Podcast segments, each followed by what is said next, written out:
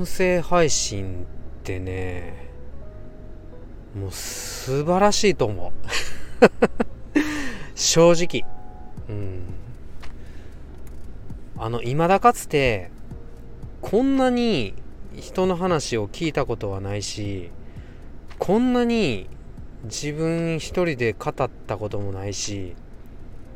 何よりもこんなにも自分が話してるのを聞いたこともないね。うん。あなた聞いてますか？自分の収録した声とか。僕は必ずなんか話したら一回は聞いてるんですよね。すごい自分の癖とかも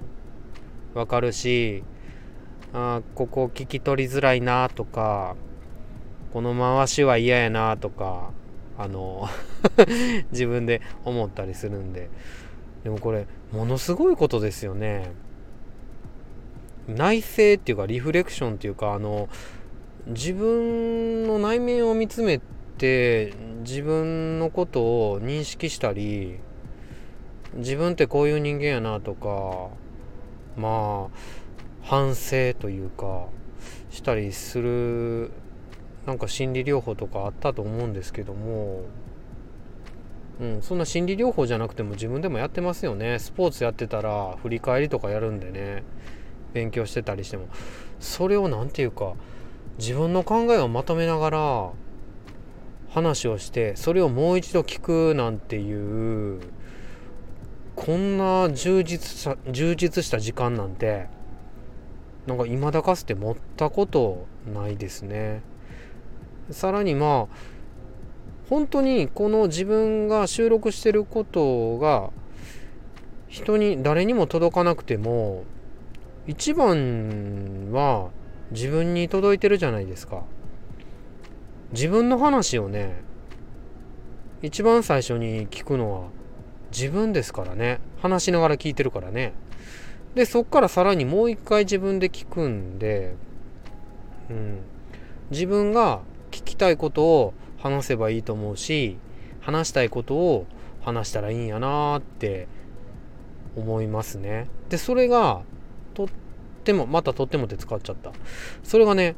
かなり自分にとって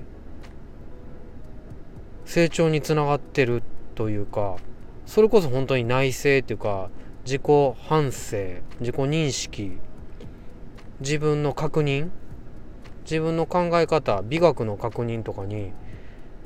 なってますね。ですごい嬉しかったんがあの最近「本当収録しないんですか?」って「誰も収録してないじゃないですか」って。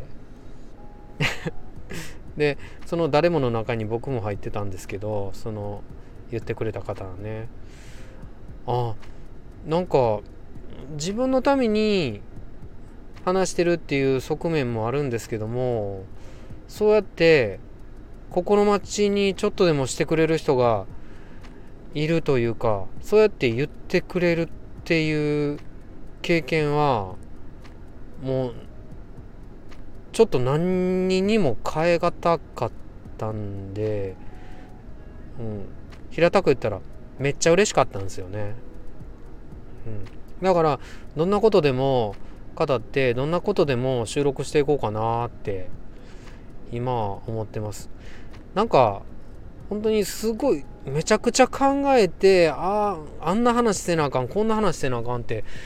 思わなくてもいいんやなって自分の聞きたいこと自分が聞きたいこと自分が話したいことをどんどん話していくそれが自分の成長にもつながっていくしもしかしたら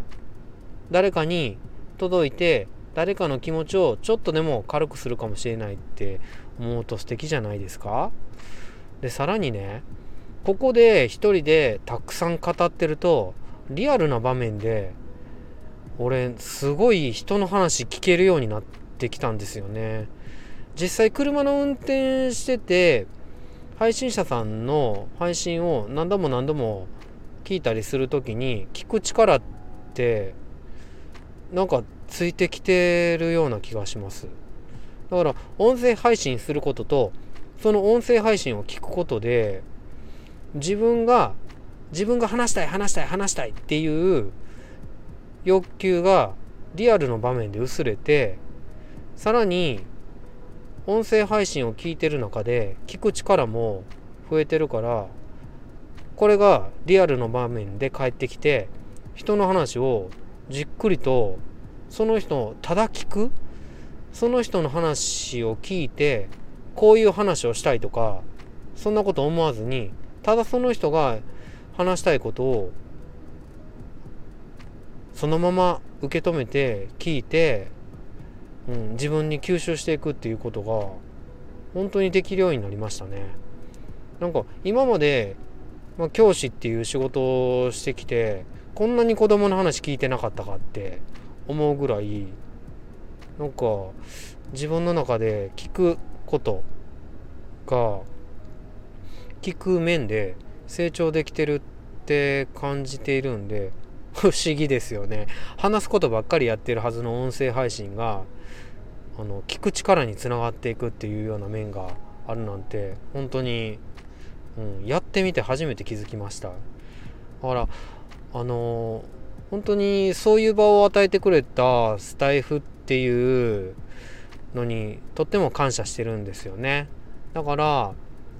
このスタイフっていうアプリをもっといい